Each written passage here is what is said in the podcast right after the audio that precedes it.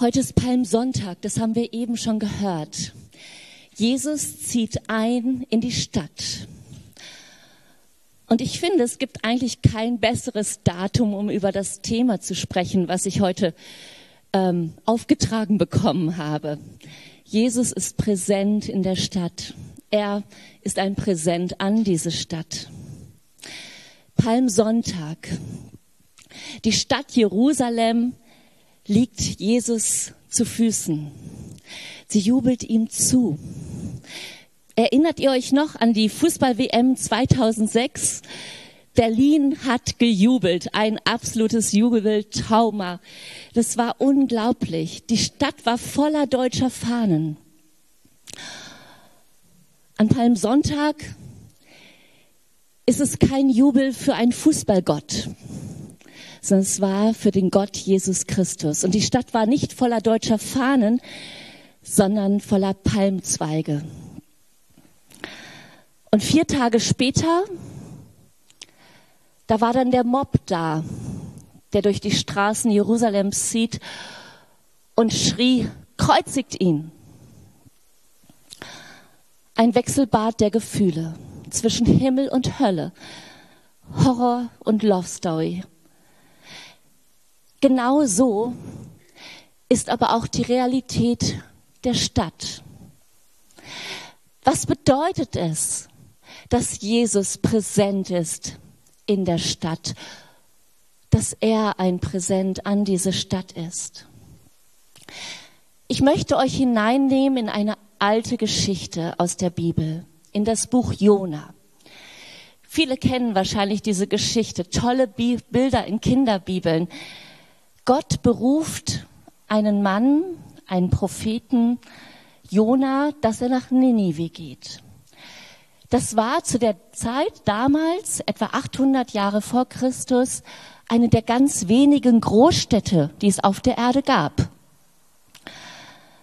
Ein jüdischer Mann soll das beschauliche, nette Israel verlassen, die schönen kleinen Städte, wo man Gott ganz nah ist, und nach Ninive gehen.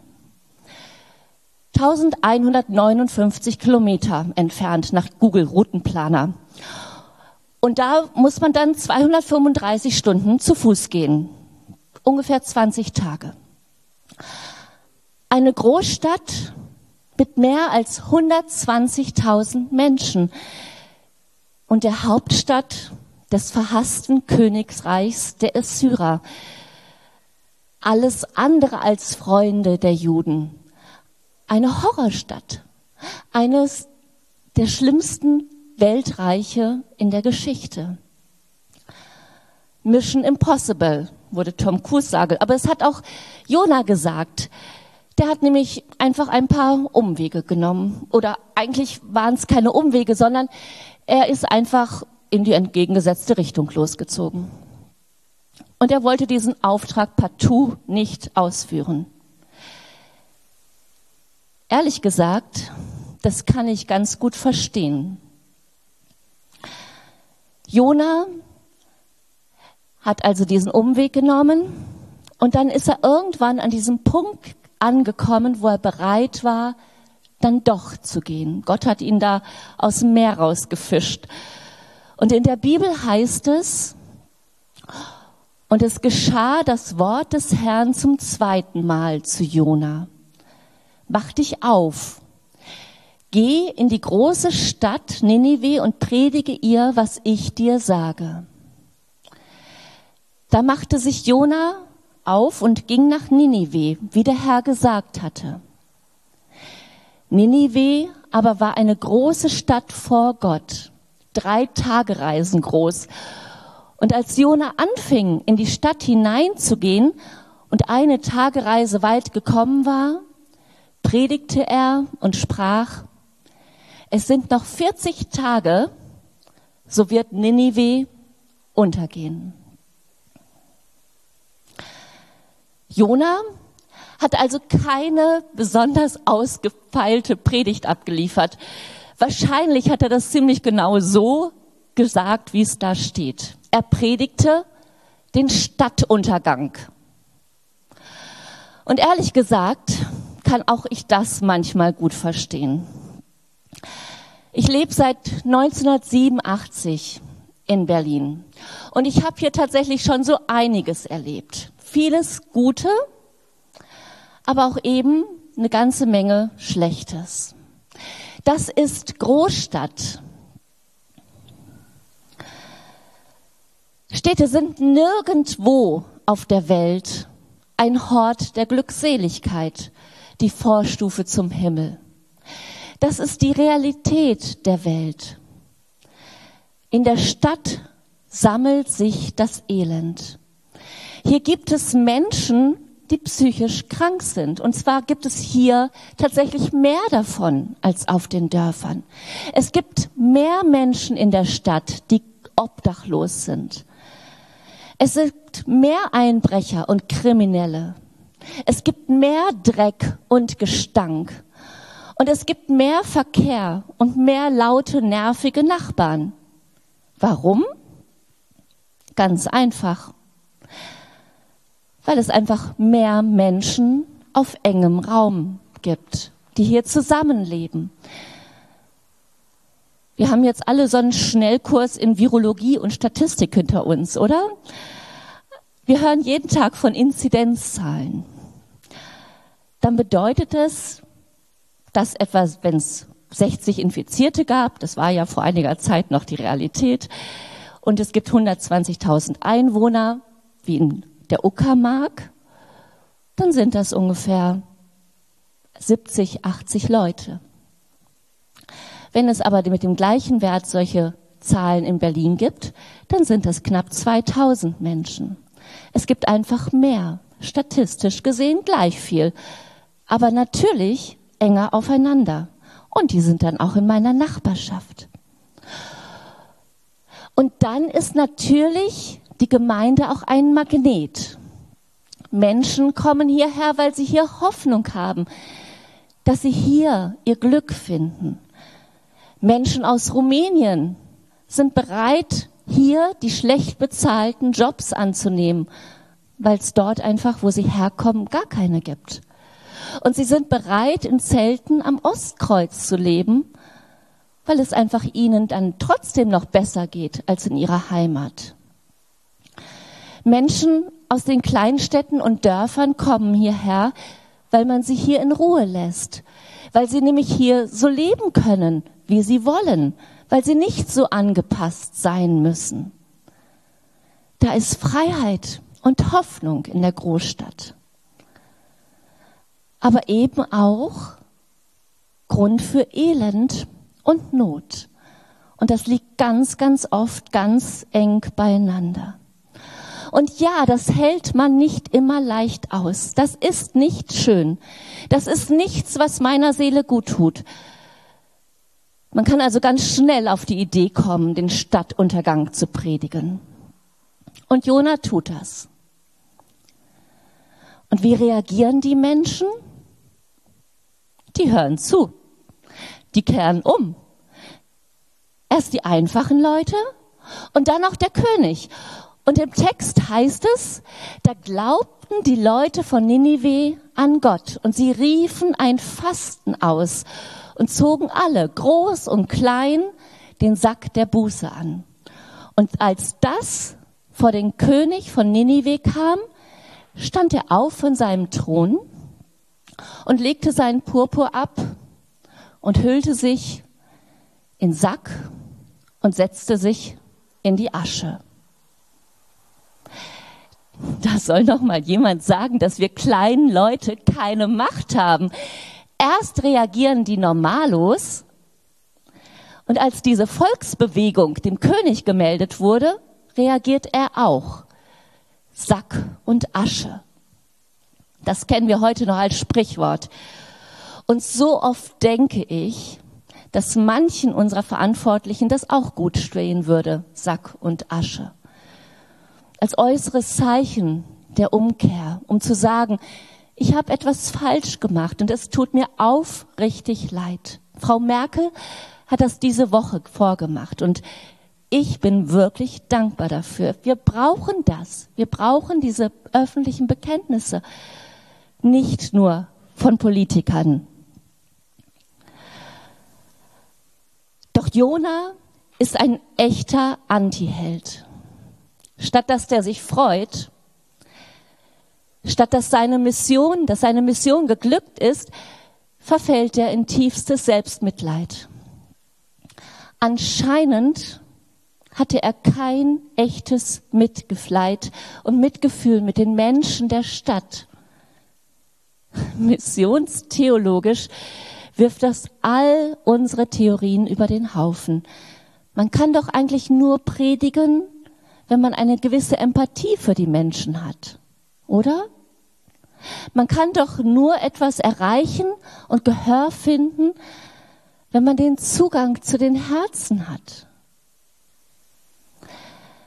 Aber diese Geschichte zeigt uns, dass sowohl Menschen als auch Gott souverän sind. Die machen einfach, was sie wollen. In der Stadt erleben wir das ständig. Menschen entscheiden für sich, ob sie etwas annehmen oder anhören und für relevant erachten, besonders die Großstädter. Und sie entscheiden manchmal ganz anders, als wir das erwarten. Und Gott ist mindestens genauso souverän.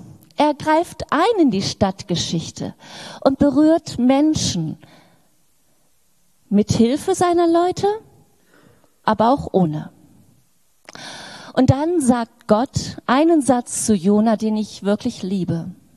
Während also Jona rumjammert und über die Ungerechtigkeit des Lebens jammert, da sagt Gott zu ihm in Vers 11, und mich sollte nicht jammern Ninive, eine so große Stadt, in der mehr als 120.000 Menschen sind, die nicht wissen, was rechts und links ist, dazu auch viele Tiere.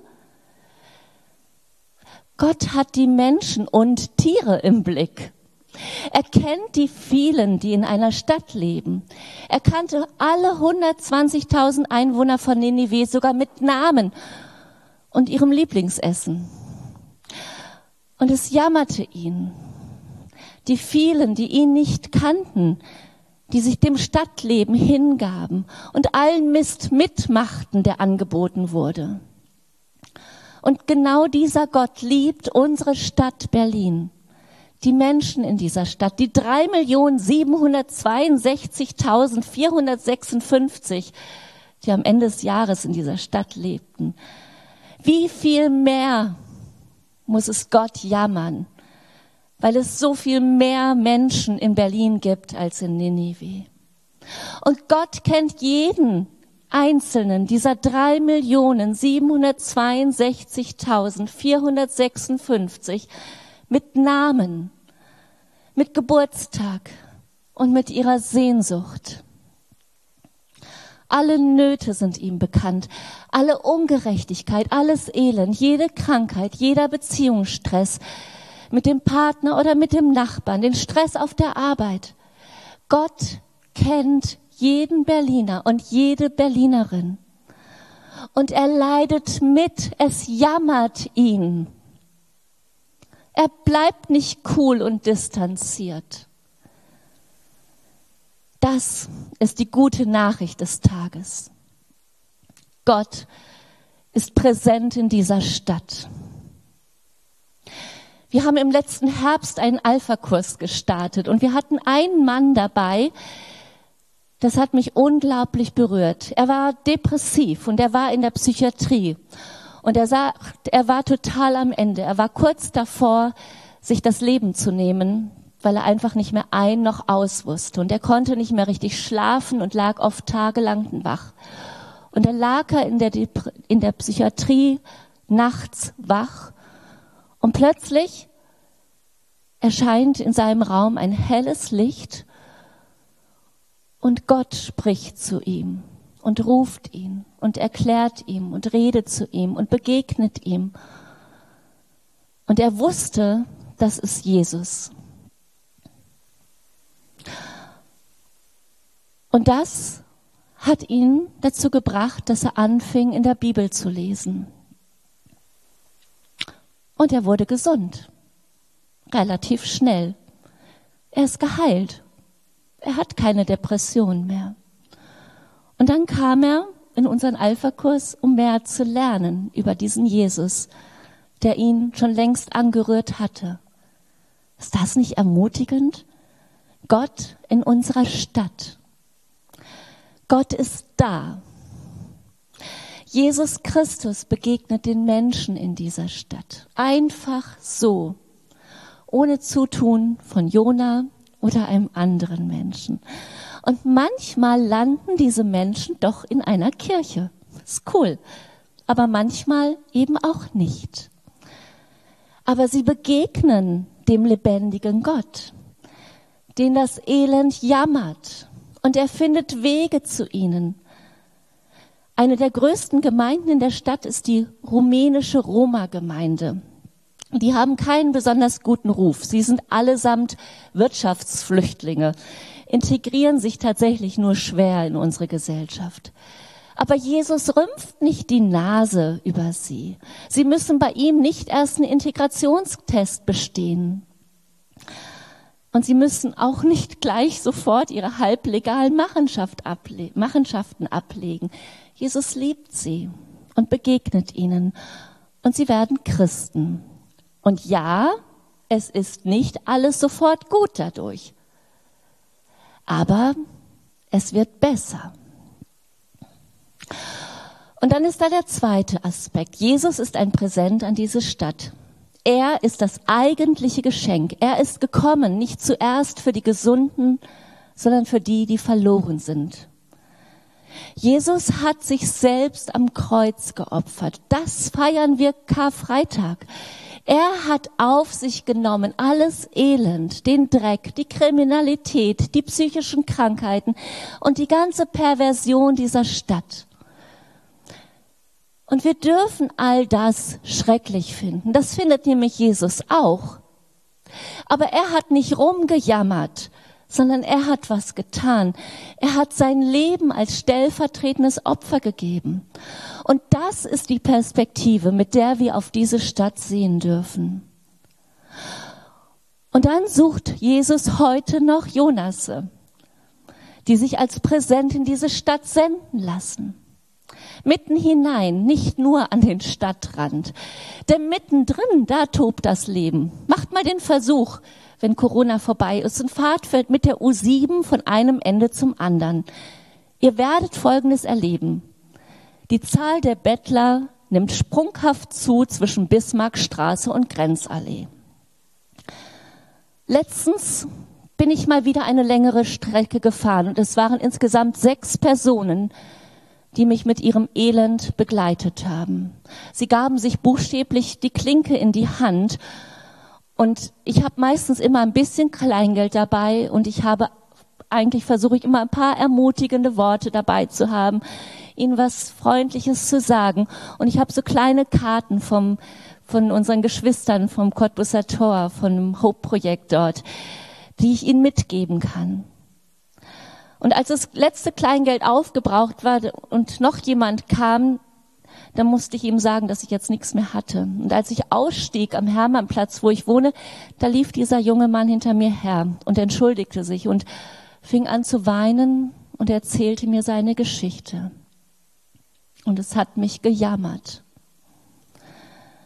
Wenn wir uns als Christen dem entziehen, wer soll denn da Hoffnung geben? Wenn wir dem aus dem Weg gehen, wer ist denn da? Ich danke unseren Geschwistern der Heilsarmee und von Hope Kreuzberg und danke, dass ihr sie unterstützt. Das ist ein Geschenk an diese Stadt.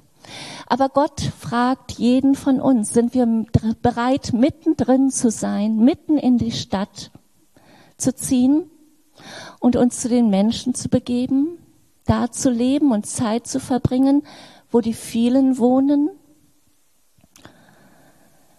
Ich weiß, dass ihr als Gemeinde schon seit Jahren darüber nachdenkt, wie ihr hier in der Nachbarschaft präsent sein könnt. Gott hat die Lukasgemeinde tatsächlich mitten in die Stadt gesetzt. Und das ist klasse.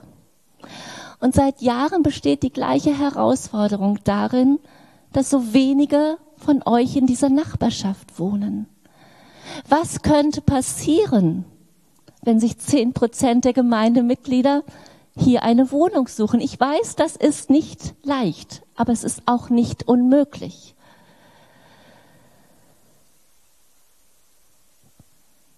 Ich war vorletzte Woche in Marzahn und ich muss euch sagen, ich habe dort unglaublich tolle Sachen entdeckt. Gott ist dort am Wirken. Ich habe ganz viele Menschen getroffen, die dort Gottesdienst feiern. Ich habe natürlich Thorsten besucht, aber auch eine Pastorin der evangelischen Kirche und andere Engagiertes, Haus Bolle, die dort ein tolles Projekt mit Jugendlichen und Kindern machen. Und abends war ich in einem Jugendgottesdienst, wo zu Corona-Zeiten tatsächlich 40 Jugendliche zusammenkommen, um Gottesdienst zu feiern, allesamt aus nichtchristlichen Familien. Ich war unglaublich berührt, weil ich gemerkt habe, Gott ist da und Gott tut dort Großes. Aber was ich fast von allen gehört habe, ist, ihre Mitarbeiter kommen von woanders. Die fahren dorthin. Und kaum jemand von den Christen wohnt dort. Was könnte es bewirken, wenn dort mehr und mehr Christen wohnen würden und sich einlassen? Die Herausforderungen der Stadt sind nicht nur im Innenstadtbereich, sie sind auch an den Rändern. Aber halt eben, das sind Orte, wo man nicht gerne wohnt, nicht immer gleich auf die eigene Idee kommt. Vielleicht beruft uns Gott, dann hört hin. Damals hatte Gott den Jona ausgesucht und herausgefunden, herausgerufen, dass er sich auf diese 1100 Kilometer lange Reise macht.